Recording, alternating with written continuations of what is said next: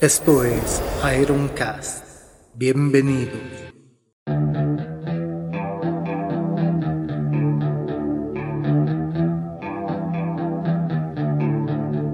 A fines de los 70, en plena era de la New Wave, una serie de grupos disgustados por el revival que proponía este género, recuperación de las melodías pop, del mod y del glam, se erigen como los no wave, decididos al riesgo de la experimentación total y la mezcla de géneros sin la menor medida ni clemencia, funk, punk, jazz, rock, minimal, etno, etc. Ni siquiera el cielo es el límite para esta nueva camada inclinada a la investigación del ruido noise como posibilidad creativa. Brian Eno inmediatamente intuyó la capacidad comercial que podía tener este movimiento y decidió reunir a todos los No Wave en un disco que lo llamó No New York, en el que se dan la mano Jem Chains, The Contour Times, Busty Trars, Lydia Lunch y otros más, que según el historiador Eduardo Guillot conformarían el verdadero punk norteamericano. La No Wave, con las características mencionadas, se convirtió en el semillero del nuevo rock norteamericano y poco después del resto del mundo.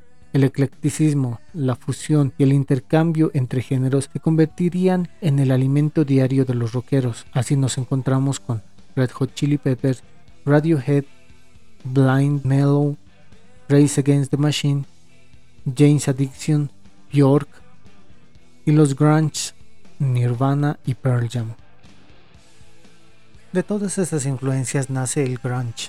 Patti Smith, incomplaciente ícono del punk norteamericano de los años 70, declaraba a la revista musical Spin que Nirvana era la primera banda que realmente amó en años. Es típico de mí, decía, seleccionar a una banda que querrían ser bellísimamente trágica. Si bien Nirvana fue la cabeza visible del grunge, este movimiento, nacido de las bandas punks vigentes en 1987, obtuvo su peculiar sonido en las ciudades de Aberdeen y Seattle, en el estado de Washington, Estados Unidos. Para esos años el heavy metal se hacía evidente como producto del mercado, con una permanente fatuidad mitológica y cursis inmersiones sensibilleras que aún le persiguen en comparativa la esencia del punk y de texturas musicales turbulentas del grunge caracterizaba a una generación depresiva y suicida que expresa sus miedos y rabias de acuerdo al presente rockero que le tocó vivir en medio de dificultades sociales. Las texturas turbulentas de la interpretación corresponden también a varias influencias de la ejecución de la guitarra eléctrica, tal vez entre las más importantes Jimi Hendrix, Lou Reed, Zappa y Tommy Iommi, claro con los jugueteos y acordes punkeros de la década de los 70. La guitarra principal protagonista del grunge es sobredimensionada, con estridentes efectos de distorsión. La actitud convenientemente desordenada de los ejecutantes y seguidores grunge institucionalizó las camisas de franela, chompas de lana desencajadas y grandes gorras del mismo material, jeans sucios y raídos, además de botines deportivos o de trabajo. La sórdida filosofía grunge recuerda al dictum punky de los setentas. Vive rápido, muere joven, ten un cadáver bonito. Especialmente en frases como la escrita por el líder de Nirvana, Kurt Cobain, en la carta de despedida que fue encontrada junto a su cuerpo, decía, no siento ya pasión, así que recuerden que es mejor arder que desvanecerse. Parece fuera de discusión que el auge del grunge duró hasta la muerte de Kurt. En el presente, si bien existen exponentes evidentes, en el presente, si bien existen exponentes de evidente valía musical y poética, el sonido Seattle ha llegado a parecerse más al del actual movimiento punk de la costa este de Estados Unidos. Durante la década de los 90, el grunge ha sido permanentemente confundido con la onda alternativa, que también destacó en la época. En este espectro es determinante aclarar que la melancolía y visión de la realidad que caracteriza a los alternativos se une a la revitalización sonora del rock clásico de los 60. A diferencia, los grunge podrían sintetizarse en lo dicho por Michael Acedrad cuando se refirió a la muerte de Kurt Cobain.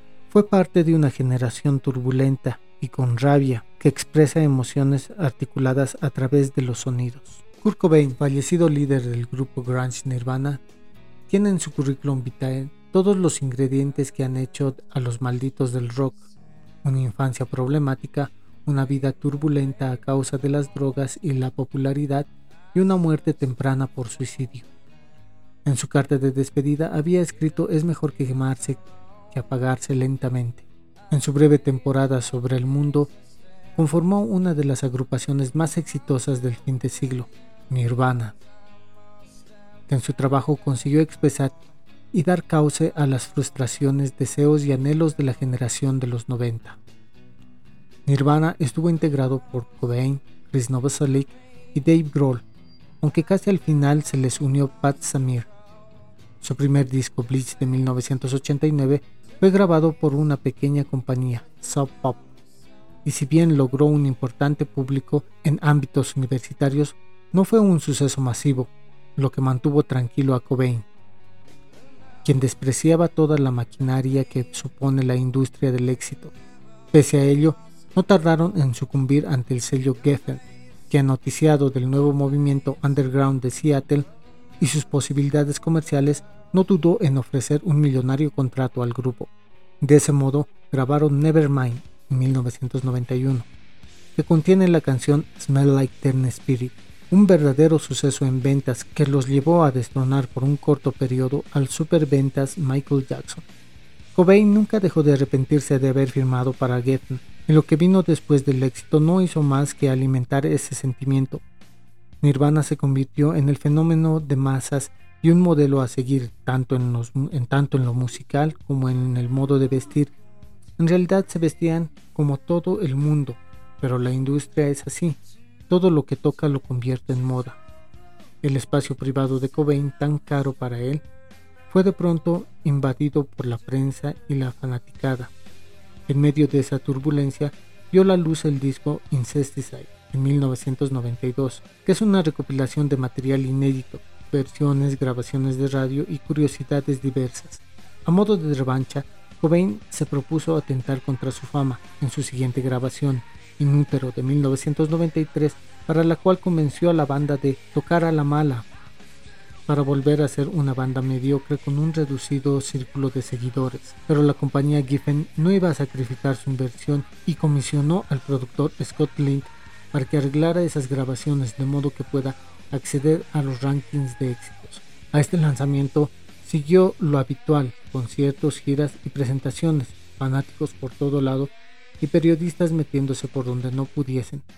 Kurt Cobain no pudo soportar tanto ajetreo y fue así que el 5 de abril de 1994 decidió quitarse la vida. El éxito desmedido de Nirvana no concluye ahí.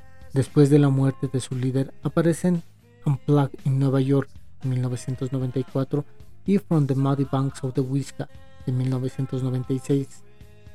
Dos en vivo tan populares como sus anteriores discos, y además gozaron de un morbo de ser discos póstumos. Tiempo después, Dave Grohl junto a Pat Samir formaron el grupo Foo Fighters, que hasta la fecha siguen vigentes. Hasta acá otro programa de la historia del rock en Ironcast. Les habló Diego Cariaga. Hasta la próxima.